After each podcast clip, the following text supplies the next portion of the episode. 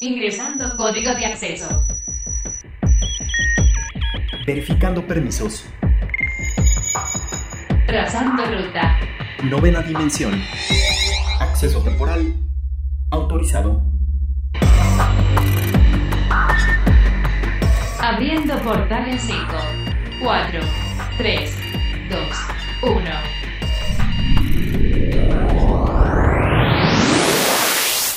Hoy en la novena dimensión, estos son los datos que tienes que saber. Cyberpunk 2077, The Game Awards 2020, doblaje latino de Nanatsu no Taisai, Diana, la nueva skill de meditación. Hola, ¿qué tal? Bienvenidos a la novena dimensión. Yo soy Carmen y me acompaña en cabina Ryuk. ¿Cómo estás, Ryuk? Hola, Car, ¿cómo estás? Muy bien, un placer saludarlos nuevamente. Recuerden que nos pueden escribir al hashtag novena dimensión o a nuestro Twitter que es arroba carpam13 y arroba Ryuk1505. Circuitos y transistores. Y este 2020 ha sido un año pues muy extraño en cuanto a videojuegos porque hemos tenido títulos muy buenos que han tenido sus retrasos pero que pues al final de este 2020 por fin podemos ver ya los estrenos de muchos de ellos. Y uno que recientemente se estrenó ya a finales de este mes es Cyberpunk 2077 que prometía muchísimas cosas, ¿no? Desde buenos gráficos, una increíble historia y hasta la aparición del mismísimo Keanu Reeves. Así es, Car, por fin ya tuvimos la oportunidad de tener en nuestras manos tan esperado título de Cyberpunk, el cual sufrió varios retrasos a lo largo de este tiempo, porque primero se tenía planeado que el lanzamiento fuera en marzo, después lo pasaron para junio y después ya al final dijeron no que siempre no, lo vamos a pasar para octubre y en octubre dijeron bueno, vamos a trazarlo una vez más y lo vamos a lanzar hasta diciembre. Sí, la verdad es que estuvo lleno de cambios y de imprevistos por parte del equipo de CD Projekt, pues había varias ahí inconsistencias en cuanto a información y en cuanto al equipo de desarrollo y de hecho ya incluso hasta su última fecha de que anunciaron de lanzamiento, pues se tenía la sensación de que se iba a volver a retrasar, ¿no? Entonces, pues bueno, muchas personas que ya tenían su preventa pues ya estaban desesperados por poder jugar este juego y hoy en la novena dimensión pues vamos a platicarles de la primera impresión que tenemos nosotros y la que tuvo el público en general. Sí, desgraciadamente tenemos que comentarles que no ha sido muy bien recibido y no muy bien calificado este videojuego, ya que tras larga espera pensábamos que realmente iba a ser una pues una innovación por completo, que realmente íbamos a tener un juego con unos gráficos impresionantes, con una jugabilidad bastante ágil, con una historia rica, con un contenido pues interesante y pues no fue así amigos. Desgraciadamente hubo muchos reportes en redes sociales acerca de los gráficos en consolas, ya que por ejemplo en PlayStation se podría notar un poco blureada la imagen. La verdad es que estos gráficos increíbles, brillantes y muy detallados que prometían, al menos en las consolas de PlayStation 4 y Xbox One, no se podía ver de esa manera. La verdad sí se ve ahí una deficiencia y aparte hay que sumarle la cantidad inmensa de bugs que estaba presentando. Siempre se espera que los nuevos lanzamientos sí tengan uno que otro error porque los van corrigiendo en cuanto a la marcha, pero cuando ya son demasiados y afectan directamente a la jugabilidad del juego, la verdad es que se vuelve bastante tedioso y sobre todo en un estreno, ¿no? Que es ese momento en el que tú quieres jugar el juego, disfrutarlo, explotarlo al máximo e incluso pues quizás jugarlo con tus amigos y este tipo de situaciones impiden que lo disfrutes al 100%, ¿no? Y sobre todo por el peso del juego, ¿no? En consolas, por ejemplo como PlayStation 4, es un juego que pesa más de 100 gigas. Entonces, tan solo por este peso y uso de memoria de nuestra consola, pues se esperaba algo realmente impactante. Y como bien lo mencionas, en efecto no fueron los mejores gráficos. Incluso por ahí, al menos a mí en lo personal, yo cuando lo descargué dije, bueno, esto puede ser porque pues está empezando, a lo mejor vamos a ir mejorando la visibilidad y todo. Y pues al menos en lo que llevamos de tiempo de juego, sigue viéndose exactamente igual. De hecho, justo hay muchos videojuegos que te permiten jugar un poco antes el título en lo que se está descargando y justamente es lo que sucede, que los gráficos se ven un poco diferentes porque pues la descarga está en proceso y simplemente te dejan jugar un poco eh, para que pues no te desesperes y tengas como el primer acercamiento al juego en lo que se hace la descarga o estas descargas eternas, ¿no? También otro detalle importante ahorita que estamos platicando sobre el peso es que para PC el peso es menor.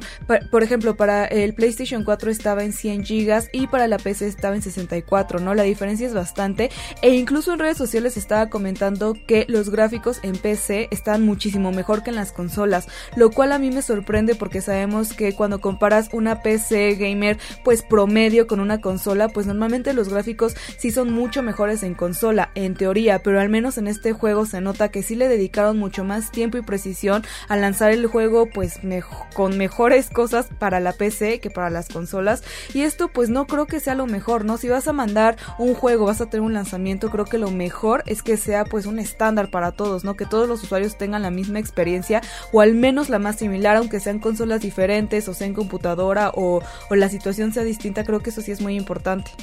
Y otro de los puntos donde también hubo pues, eh, pues queja o reportes no agradables en redes sociales también es en cuanto a la historia y la jugabilidad.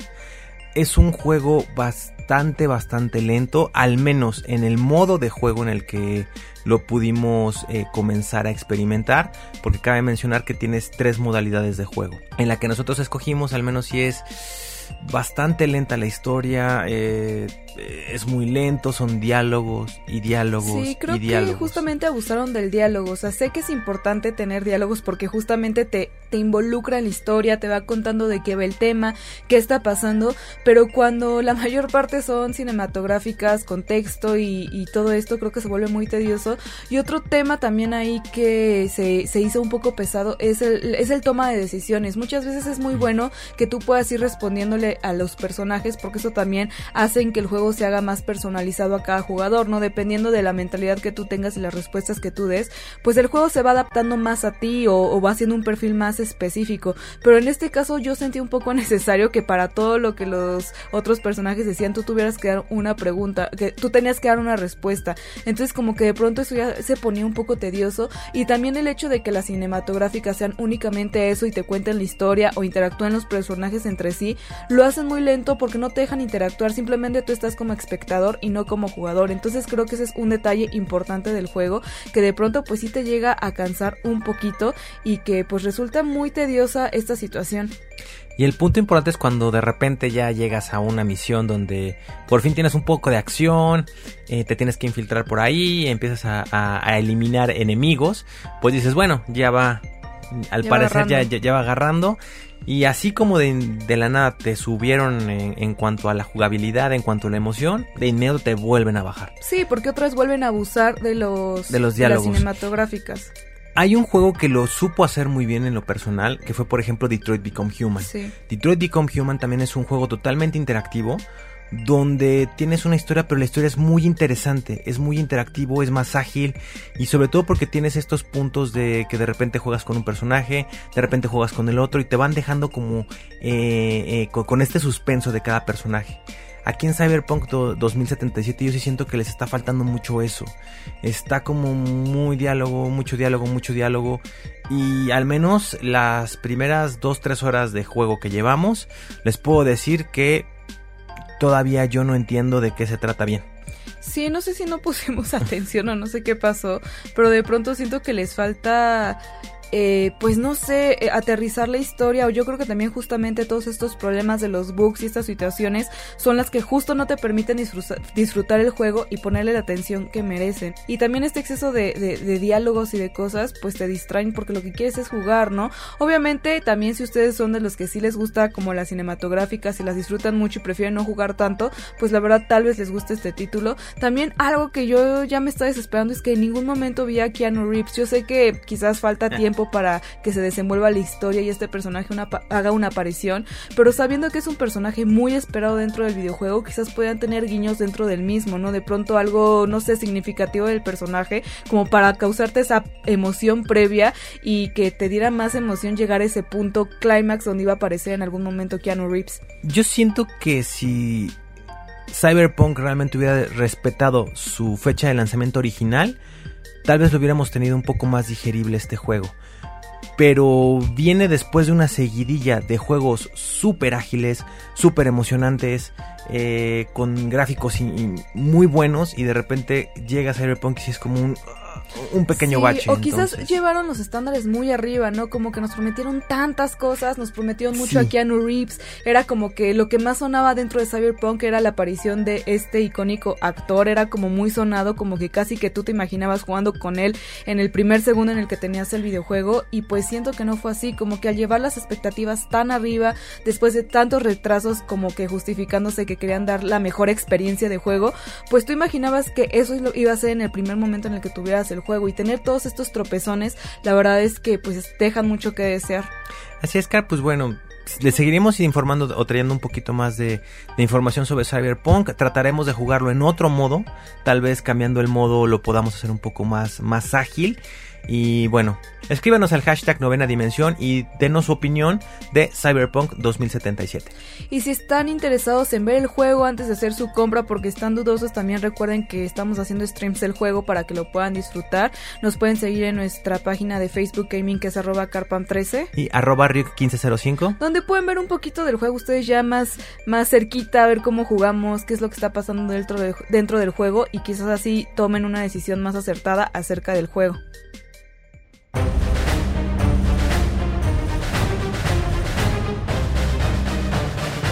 The Game Awards 2020. Y algo que esperamos los gamers a final de cada año son los Games Awards y este año pues fue de una manera muy distinta porque lógicamente ya no había público en, en, este evento por la situación actual, pero que pues bueno no se detuvo y las personas pudieron votar así como los expertos en el tema. La verdad es que fue un evento bastante emocionante porque pudimos ver varios de los juegos pues más icónicos del año nominados y que pues muchos hemos disfrutado y que queríamos ver cuáles eran los ganadores en estos, en estos temas. Así es, Car, pudimos disfrutarlo totalmente eh, en stream a través de, pues bueno, las redes más, más comunes como lo son YouTube o Twitch. Y bueno, sí hubo ahí bastantes sorpresas, como también muy, muchas ausencias también creo yo. Por ejemplo, eh, la ausencia de Assassin's Creed Valhalla fue algo que, que a mí la verdad me sorprendió muchísimo, pero bueno, yo creo que eso lo vamos a tener Tal vez para el siguiente año esté nominado porque el juego es bastante interesante. Así como también eh, en las nominaciones de juego del año que estaba por ahí Animal Crossing y que pudo pelearle la verdad de tú a tú a, grandes títulos, la verdad. Sí. Entonces también ahí hubo, hubo, sorpresas muy interesantes. Si ustedes se los perdieron, aquí les vamos a hacer un pequeño resumen de qué fue lo que sucedió, porque pues fue un evento bastante rápido, bastante movido, pero pues bueno, si ustedes no tuvieron la oportunidad de verlo, les vamos a platicar. La presentación de este evento corrió a cargo de Eddie Vedder, que pues, pues estuvo por ahí coordinando, y también tuvimos la participación de Brie Larson, de Christopher Nolan y también del mismísimo Keanu Reeves, ¿no? Como que este personaje entró de pronto a los videojuegos en algún momento y pues ahora ya lo platicábamos en otras novenas dimensión que se volvió en un icono de la cultura pop muy fuerte. Entonces pues bueno, los ganadores quedaron de la siguiente manera. Animal Crossing se llevó el título del mejor juego familiar, lógicamente porque pues toda la familia puede jugar este juego, desde los más chiquitos hasta los más grandes, se ven muy entretenidos por este título o díganme si no en el hashtag novena dimensión no se ven ustedes muy apegados a este juego. Por otro lado, Hades se llevó el título del mejor juego de acción y además el mejor juego indie. O sea, se llevó dos nominaciones ahí e incluso lo vimos nominado para mejor juego del año. O sea que este juego arrasó en cuanto a nominaciones. Como el mejor juego de deportes tenemos que ganó Tony Hawk's Pro Skater 1 y 2, lo cual me sorprende porque yo juraría que iba a ser FIFA, pero quizás por otro lado FIFA ya estaba muy gastado, ¿no? Puede ser, sí. Yo también... Fue una sorpresa, pero creo que bien recibida y creo que hacía falta ese, ese refresh, ¿no? Sí, la verdad es que me imaginaba otra cosa, pero pues bueno, al menos yo creo que Tony Hawk pegó por la nostalgia que causó en muchas personas por, no sé, por toda esta historia que ya tiene el juego en sí. También déjenme decirles que Among Us, este título tan pues tan jugado ya a lo largo de, ya finales de este año, también fue premiado en estos títulos como el mejor juego para dispositivos móviles, que aunque sabemos también está para PC, pero que pues bueno, no muchas personas lo estaban jugando directamente en el celular, sobre todo porque está de manera gratuita, entonces creo que pues ahí las personas se vieron muy involucradas con los dispositivos móviles, algo que años pasados muy al inicio no sucedía porque en realidad los juegos para móviles pues tienen muy poco en realidad en comparación con los videojuegos que salieron, pero pues bueno, no, ahora quién no puede tener en su celular algún juego que le guste mucho y que lo lleve a todos lados. Y pues bueno, estos fueron los títulos que tuvimos en cuanto a las categorías menores y el que se llevó el juego del año fue nada más y nada menos que The Last of Us parte 2. Así es, fue una no sorpresa, sabíamos que iba a estar peleando muy fuerte The Last of Us parte 2 porque la verdad fue un juego que sorprende mucho por sobre todo por su narrativa y por su historia. Fue una, una gran sorpresa y sobre todo contra quién contra quién estuvo participando. Estuvo participando contra Animal Crossing, estuvo participando contra Doom Eternal, Final Fantasy VII el remake, Ghost of Tsushima y Hades. Yo la verdad pensaba en primera que iba a estar nominado Assassin's Creed Valhalla porque es un gran título. Y digo, no sé, esto es muy en mi esto es mucho en mi opinión personal. Yo sí quería que ganara o Ghost of Tsushima como juego del año o hasta Animal Crossing. La verdad es que ese juego marcó a muchas personas y al menos todo el mundo está jugando ese juego. Pero pues bueno, esa es muy mi opinión personal. Yo también me hubiera encantado que ganara Ghost of Tsushima y de hecho yo apostaba prácticamente todas mis canicas a que ganaba Ghost of Tsushima. Pero sí fue una sorpresa también. En lo personal fue una sorpresa. No pensé que el The Last of Us 2 fuera a ganar, pero pues se lo llevó a final de cuentas, ¿no? Que bueno, es un buen título, ¿no? No hay que quitarle mérito. La verdad es que en cuanto a historia, gráficos, jugabilidad, la verdad es que vale muchísimo la pena. Entonces, pues bueno, hay que aplaudirle este logro a The Last of Us parte 2. Y por otro lado, pues como ya estamos en fin de año y pues ya básicamente ya amigos, ya estamos a un pasito del 2021, pues aquí en la novena dimensión, pues queremos nosotros compartirles nuestro top 10 de juegos del año 5 y 5. Yo creo que va a ser lo justo como para tampoco aquí echarnos un programa completo sobre videojuegos que que consideramos que son nuestro top 10. Así que pues bueno, Ryuk, si te parece voy a empezar a dar mi, por supuesto, primero las mi conteo, que pues yo creo que voy a empezar por Animal Crossing, que es un título pues muy kawaii, muy lindo, que Nintendo siempre con Animal Crossing nos deja nos deja un muy buen sabor de boca y este año no fue la excepción. Muchas personas estuvieron jugando este título, sobre todo por los eventos especiales de temporada, ¿no? Tuvimos un evento de Halloween, tuvimos el evento de, de otoño, tuvimos eventos en primavera, entonces creo que ese es el toque que le da a Animal Crossing ser un gran juego porque te, te mantiene como eh, ágil, ¿no? Te mantiene siempre actualizado y aparte de que es muy bonito y te deja personalizar tu isla como tú quieres, ¿no? Entonces yo creo que eso sería uno de mis juegos. Para mí, en primer lugar, yo pondría dentro de mi top 5, obviamente, Assassin's Creed Valhalla. Eh, obviamente también por toda la espera que, tuvimos, eh, conocer este inicio de la saga y, y, de verdad la cinematografía, las historias, eh, tener también un poquito de esta cultura nórdica que últimamente ha estado con todo, no nada más en videojuegos, sino también lo tenemos como en series, ¿no? Que, hemos tenido ahí, sobre todo The Last Kingdom, que ha sido una serie que se, que se logró estabilizar muy bien como en, los primeros lugares de, de, preferencia de la gente, sobre todo en esta pandemia. Y pues ahí tenemos también este, este gran título que es Assassin's Creed Valhalla, un muy buen acierto de Ubisoft.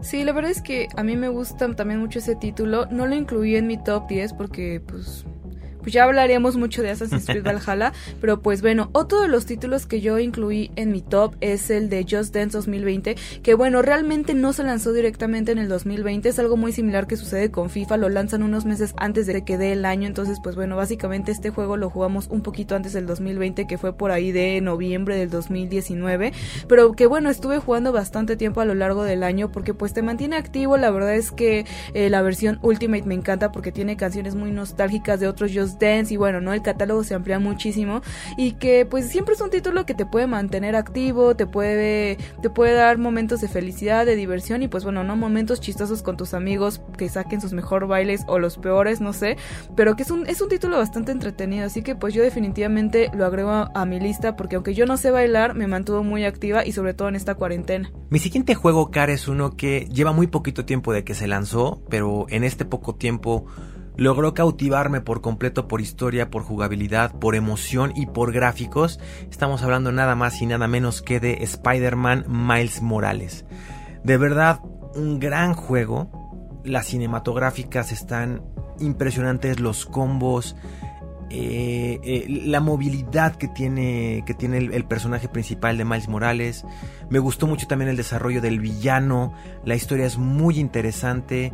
Y modificaron mucho ahí ciertos parámetros de movimientos que ya traíamos desde el Spider-Man pasado, pero que realmente los mejoraron muchísimo. El único detallito que le pondría yo ahí a, a este juego es que realmente me dejó con muchas ganas de más, porque en lo personal lo terminé demasiado rápido, entonces yo sí me quedé con ganas de más, obviamente Va a haber expansiones.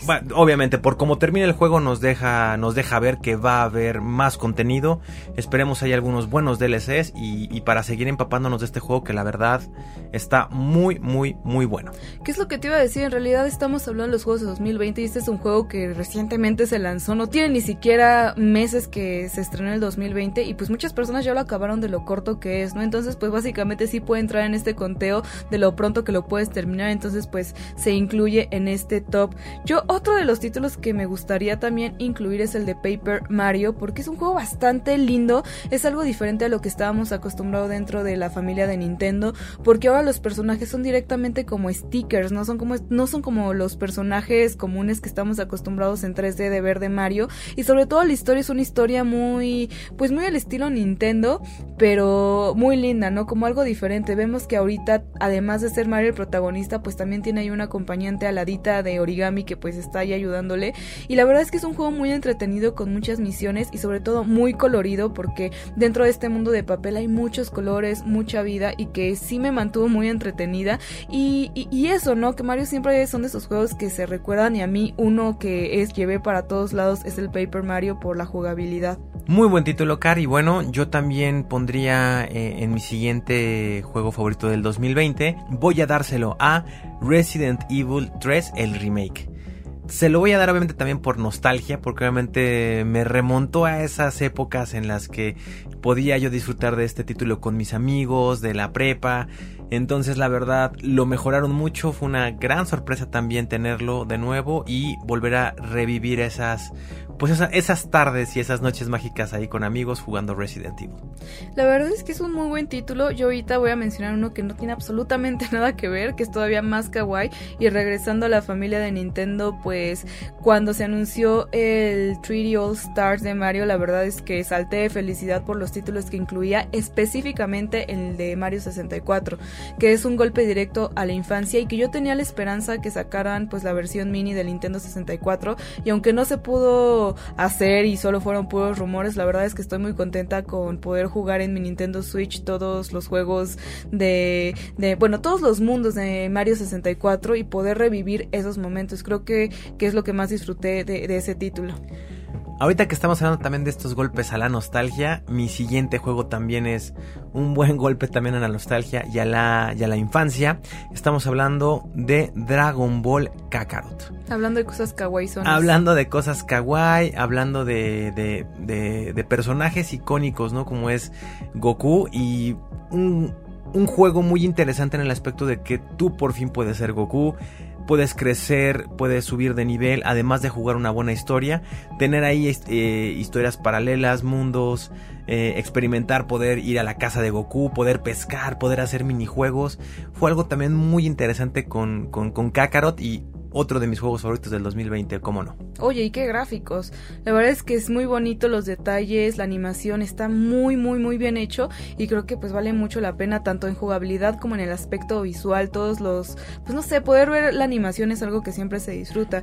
Y otro juego que también tiene muy buenas gráficas y que es mi último juego que les voy a presentar el día de hoy es el de Watch Dogs Legion, que pues bueno, era, era de estos títulos que ya venían con uno, con otros dos títulos anteriores, pero que la verdad este no se compara por la historia, por los gráficos y el desarrollo. Este juego es de, de Ubisoft y pues bueno, es en un Londres futurista donde tienes que hacer misiones como un hacker y pues bueno, tienes que andar reclutando personas. Creo que es un título muy acertado. Si no lo han jugado, la verdad denle una oportunidad porque es muy ágil y tienes pues como todos los títulos de, de Ubisoft diferentes misiones que puedes ir haciendo, ¿no? Entonces otro punto también hay muy padres que tú puedes personalizar a cada uno de tus personajes, que incluso todos los que reclutas, todos que los que tú vas reclutando a lo largo de la historia los puedes personalizar a tu antojo. Entonces, pues bueno, puedes ir haciendo tu equipo como tú quieres, a tu gusto y con las habilidades que quieres. Creo que ese es uno de mis títulos favoritos. Y pues bueno, vamos con el último título de Ryuk para ya cerrar este top 10. Así es que dejé lo mejor para el final, para lo que yo considero que fue el mejor juego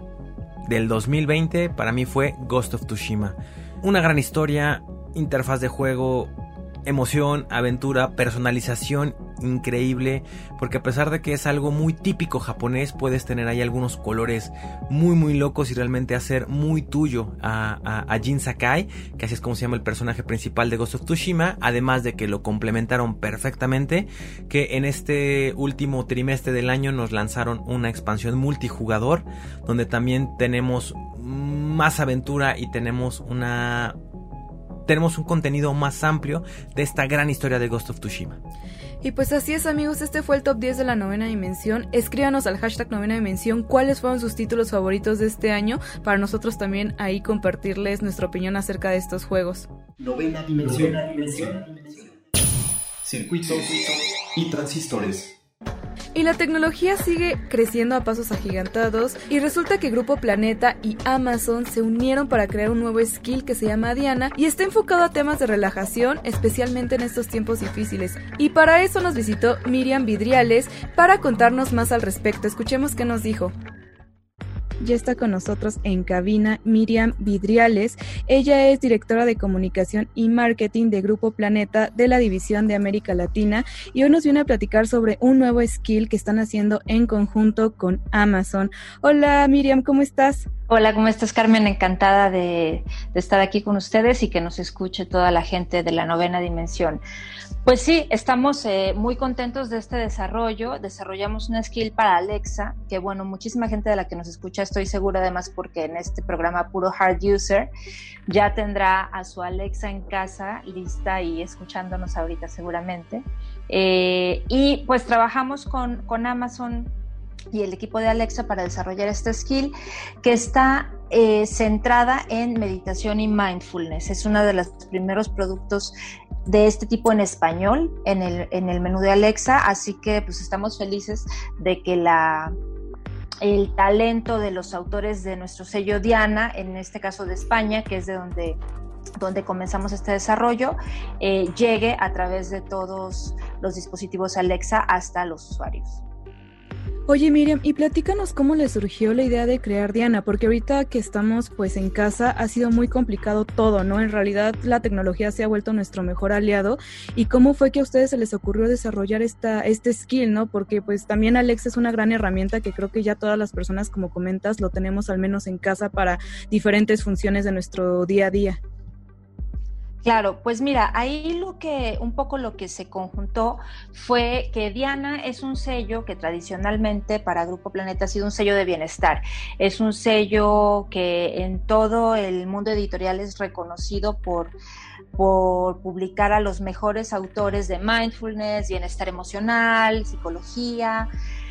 Y eh, en, el, en el tema con Alexa lo que surgió fue, bueno, ¿cómo hacemos para crear para aportar valor eh, a la categoría de mindfulness, que era un poco lo que, lo que estábamos buscando, pues se convocó a un grupo de autores que son autores nuestros en Diana, España, en donde además estamos lanzando el sello. Diana es un sello fundamentalmente latinoamericano que hace su primera, su primera llegada este año, a partir del año pasado a España y convertimos, digamos, este contenido que está pensado más en términos de libro, en términos de texto, en una tecnología de voz. ¿Para qué? Para ofrecer 12 cursos, 12 digamos, 12 episodios eh, que abarcan pues desde temas de qué es la meditación, cómo manejar el estrés, em, gestionar tus emociones. Hay un módulo orientado especialmente hacia COVID que se llama Aumentar la confianza en tiempos de crisis, con los mejores expertos de la categoría que los teníamos ya, digamos, fichados, entre comillas,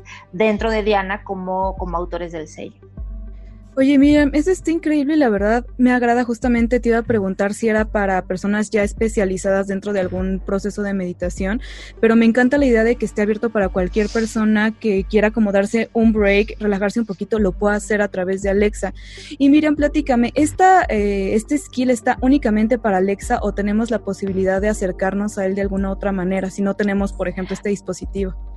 No, es un skill que, se, que está pensado exclusivamente para el entorno Alexa. Puedes, si no tienes una bocina inteligente, puedes usar la app desde tu celular, desde tu smartphone, la puedes descargar ahí y la gente, y, y sí trabaja en entorno Alexa. De hecho, la manera de abrirlo es invocando Alexa, abre Diana y entonces ya te, te, mete al estudio, digamos, de meditación y como dices, tiene para todos los niveles. Si tú nunca has meditado, no sabes cómo hacerle, pero quieres un poco relajarte, pues ahí está el curso de Zaira Leal, que es una e, extraordinaria profesora, pero o que yo no, pues yo ya tengo una un tema de meditación avanzado, pero quiero trabajar el mindfulness. Bueno, también tenemos una introducción al mindfulness. Hay muchas meditaciones dirigidas. Eh, también hay una parte de sonidos, nada más, de sonidos y música de relajación, que esa la, la desarrolló Ravi Ram exclusivamente para el skill.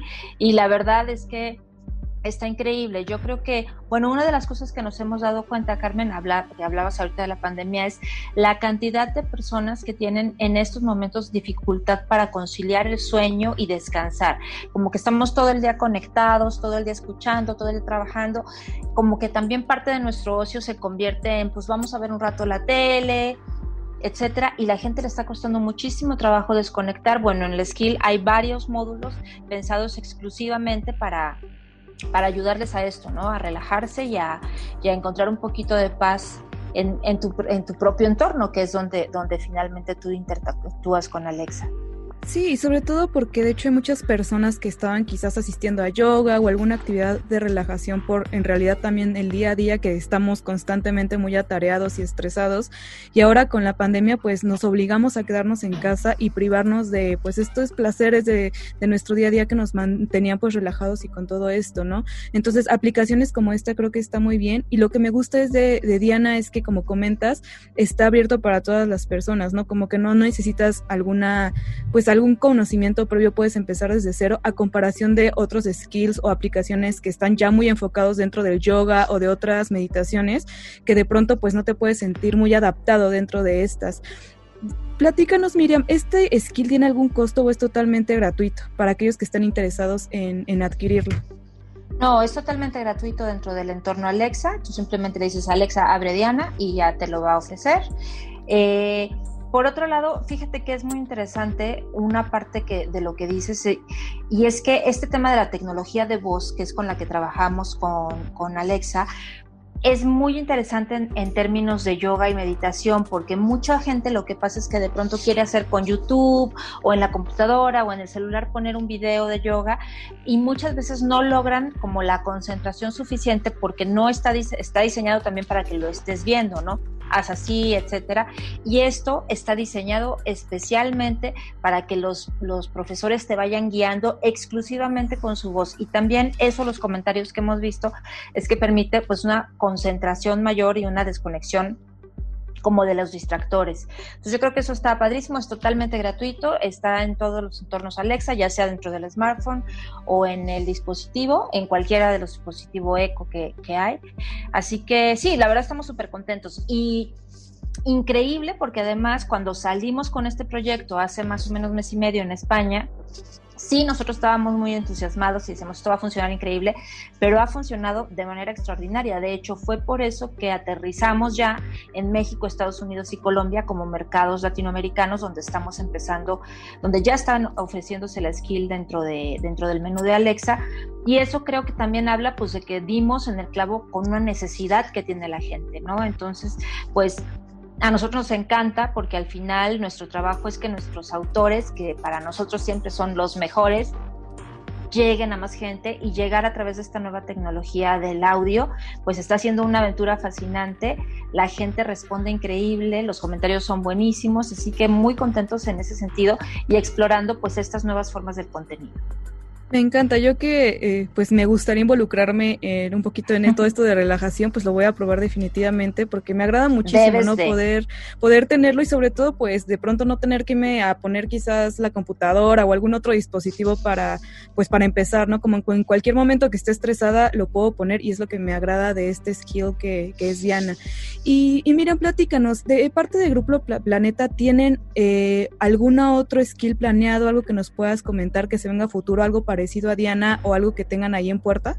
Bueno, eso no puedo dar, dar demasiados detalles, pero sin duda para nosotros lo que es interesante es que, bueno, ya estábamos, estamos a full con el audiolibro y creo que el tema de eh, tener muy presente cómo podemos llevar nuestros contenidos también a la categoría de audio es muy interesante y es fascinante porque al final es la categoría eh, de interacción, digamos, es la, es la tecnología de, interacción con contenido que con mayor velocidad se ha adaptado en la historia de la humanidad. O sea, conforme otras tecnologías de contenido han crecido, digamos, teníamos los ebooks, evidentemente la escritura antes, pero la rapidez con la que el audio está convirtiéndose en una cosa que está totalmente dentro de, del circuito de consumo de contenidos de las personas es muy impresionante y en ese sentido pues no tengas la menor duda tenemos varios proyectos abiertos y vamos a seguir explorando por ahí eh, y siempre pues buscando llegar con los socios que sean los líderes para llegar a la mayor cantidad de gente posible. Sin duda, ojalá pronto nos puedas platicar de los nuevos proyectos que tienen porque definitivamente la tecnología sigue, avanzando y nos ofrece muchas facilidades para nuestro día a día. Definitivamente vamos a estar muy pendientes, Miriam, y cuando puedas platicarnos de esos proyectos, por favor ven a la novena dimensión para que nos sorprendan con todos estos nuevos productos tecnológicos que nos encantan. Seguro que sí. Y pues entre tanto, ya saben, todos los que tengan Alexa le dicen abre Diana y se echan una relajadita. Este, eh, en estos días que nos viene bien a todos. Yo creo que vienen tiempos complicados, hay mucho, mucho tema sobre el pico de la pandemia, que sí, que sí no, y creo que justamente este tipo de dispositivos se convierten en una compañía y en un espacio solaz. Te decía hace rato, bueno, pues que si te quieres relajar, incluso la parte de sonidos de relajación y de música, incluso mientras estás trabajando, mientras estás haciendo labores de casa, mientras estás cuidando tus plantas, te acompaña y te permite también pues bajar el ritmo cardíaco. O sea, creo que hay un montón de beneficios y, y pues lo increíble que te decía, lo que estamos viendo es cómo realmente había una necesidad de esto y pues muy contentos de poder aportar desde ahí, así que los invito a que conozcan a Diana en Alexa. Excelente, pues Miriam Vidriales, directora de comunicación y marketing de Grupo Planeta División América Latina, muchísimas gracias por tu tiempo y seguiremos pendientes de todo lo nuevo que tengan en Grupo Planeta encantada de venir aquí con los expertos en tecnología, así que espero volver pronto. Circuito y transistores. Y este año algo que también se vio un poco entorpecido fue la cuestión del doblaje, al menos aquí en México, porque como sabemos el doblaje involucra nuestra voz, abrir la boca y eso involucra también partículas de saliva volando por todos lados y la situación actual nos impidió pues continuar con esta labor, por lo que pues muchos de los doblajes latinos de muchas series que queremos se retrasaron. Este fue el caso de Nanatsu no Taisai que pues su tercera temporada se estrenó pues ya hace un par de meses atrás y pues llegó a Netflix y nos dejó sin tener este doblaje que tanto queremos. Así es, solamente teníamos la única opción de verla en español. Era el español castellano o el español de España, lo cual no dejó nada contentos a los fanáticos latinoamericanos que obviamente nos quedamos con esta espera, ¿no? Sobre todo con voces que ya están muy en el pensamiento de la gente y que son actores de doblaje y voces muy queridas para estos personajes de anime. Sí, pues es que en realidad cuando una persona le da voz a un personaje, pues tú literal te encariñas incluso hasta con el mismo actor, ¿no? Porque al escuchar su voz sientes que el mismo actor es el personaje. Entonces fue justamente lo que pasó con Anatsu no Taisai, ya todos estábamos muy acostumbrados a escuchar a todo el elenco de aquí de Latinoamérica para esta serie y al momento de no escucharlos pues sentíamos que no eran los personajes, ¿no? Entonces sí necesitábamos que los actores volvieran a darle voz a, los personajes y que nos dejaran disfrutar mejor la historia. Literal es como si de pronto tú escuchas la voz de tu papá, de tu mamá y el día de mañana tienen otra voz totalmente distinta, pues vas a sentir que no son ellos, ¿no? Como que a pesar de que los estás viendo físicamente, pues te da esa sensación de que no, no concuerdan, ¿no? Entonces era precisamente lo que estaba pasando con estos personajes. Y sobre todo en esa temporada que era muy esperada porque aquí ya tenemos un giro realmente muy interesante, sobre todo en los personajes principales de Meliodas y de y de Elizabeth, donde ya por fin conocemos a fondo su historia, de por qué están en esa situación, eh, conocemos bien ya por qué Elizabeth tiene un ojo de un color y, otro de otro, y sobre todo la historia más interesante que es la de Meliodas, ¿no? También por ahí tenemos apariciones muy muy muy interesantes de Gloxinia, de Droll, que son, que bueno, pensábamos que eran primero eh, miembros de los 10 mandamientos y aquí tenemos un giro muy interesante y nos cuentan también su historia, también ahí volvemos a involucrar a varios personajes donde realmente eh, le da más vida a, este, a, esta serie de anime. Obviamente todo esto con las voces latinas tiene mucho mayor sentido y obviamente nos da un mayor contenido y nos da también pues este punto para disfrutar a nuestros personajes. Porque obviamente el doblaje japonés original, muchos podrán decir que así es como se debe de ver anime, no sé, ¿tú qué opinas ahí, Car? A mí en lo personal sí me gusta ver el, eh, eh, el anime en, el idioma original, en japonés. De hecho yo vi esta temporada original, la estaba viendo, eh, la vi primero en japonés porque no me pude aguantar, la verdad yo ya quería saber qué pasaba.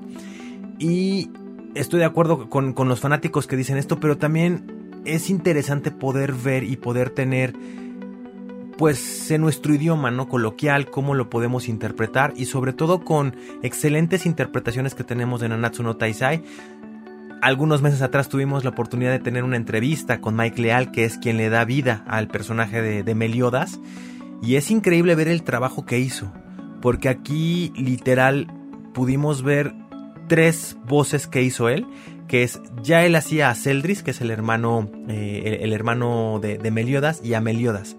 Meliodas es un personaje muy extraño porque tiene muchos matices muy interesantes, pero aquí Meliodas sufre una transformación muy interesante y realmente el trabajo que hace Mike Leal dándole vida a este Meliodas más oscuro, al Meliodas normal y a Celdris, que realmente no lo sientes, ves a los personajes y eso es lo que extrañábamos mucho de tener este doblaje latino. Sí, la verdad es que las voces eran necesarias y como lo comentas, ¿no? De pronto sí el japonés está muy padre, pero cuando no entiendes el idioma sí le tienes que prestar atención porque pues lógicamente tienes que leer los, los subtítulos, ¿no? Sabemos que el japonés es un idioma muy chistoso por las palabras que usan, por las expresiones, usan expresiones muy, pues muy kawaii, muy, muy del idioma japonés. Los y siempre es mejor verlo en el idioma, ¿no? Pero pues de pronto cuando, cuando pues estás cansado, tienes otras actividades, estar leyendo los, los subtítulos es muy cansado, ¿no? Y también el doblaje latino es muy bueno, ¿no? Le dio una identidad muy padre a Nanatsu no Taisai y creo que es ese valor agregado que tiene esta serie. Así que si ustedes no lo han visto, tienen ya tarea para estas vacaciones porque pues ya están las tres temporadas en Netflix, las van a poder ver de corrido, tienen un buen material para ver ahí y que pues bueno, ya está el doblaje latino, no van a tener ningún problema con eso.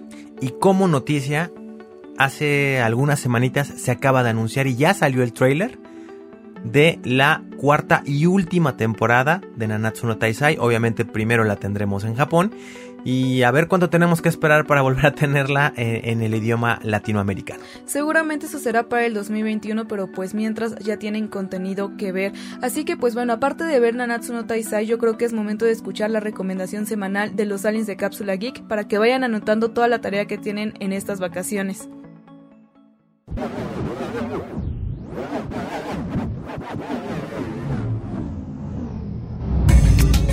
Carola Ryu, ¿cómo están? Yo soy Eduardo, uno de los aliens de Cápsula Geek, y para mí es un gusto enorme estar de regreso en la novena dimensión. El día de hoy estoy sumamente emocionado por recomendarles un anime que me gustó mucho y estoy seguro que a los terrícolas que nos escuchan igual les gustará. Funimation llegó a México y con él una serie de animes que no podíamos ver de forma legal en ningún lado. Y dentro de esos animes, uno de los que más me hizo emocionar fue el clásico Cowboy Vivo. Estoy seguro de que muchos terrícolas que no se escuchan ya deben de conocerlo, pues esta serie es toda una leyenda de la animación japonesa y tiene miles de fanáticos a lo largo de todo el mundo.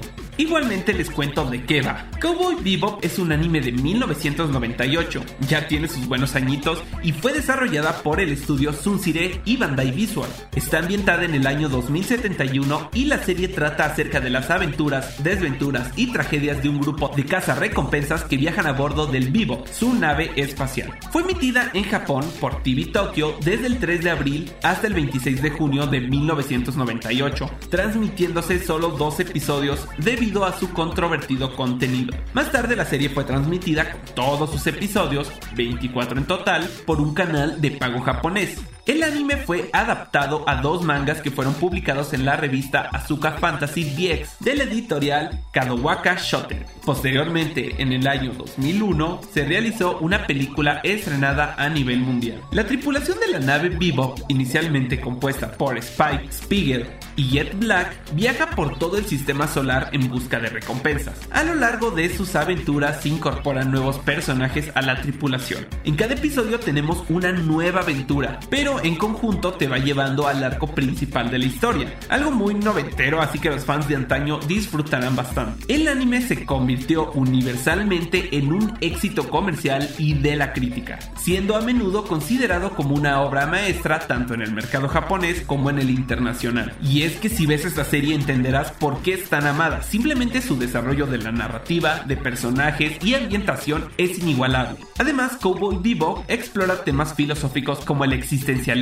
la soledad, las influencias del pasado y mucho más. Así que prepárate para una gran aventura. A pesar de todo lo antes mencionado, la serie es bastante familiar para los estándares actuales. Cuenta con un poco de violencia, pero en mi opinión nada de qué espantarse. Es lo que te puedes esperar de una serie de vaqueros espaciales. Les repito, esta serie la pueden ver a través de Funimation, aunque la mala noticia es que no cuenta con el doblaje latino, solo está la opción de japonés con subtítulos, entonces para los fans más nostálgicos tendrán que verlo en este idioma. Y esa fue mi aportación de la semana, terrícolas. Si ustedes ya lo vieron, cuéntenos qué les pareció. Ya saben que pueden comunicarse con nosotros a través del hashtag Novena Dimensión o en nuestra página de Twitter arroba Cápsula Geek MX y en YouTube donde estamos como Cápsula Geek. Y recuerden, súbanse a la nave.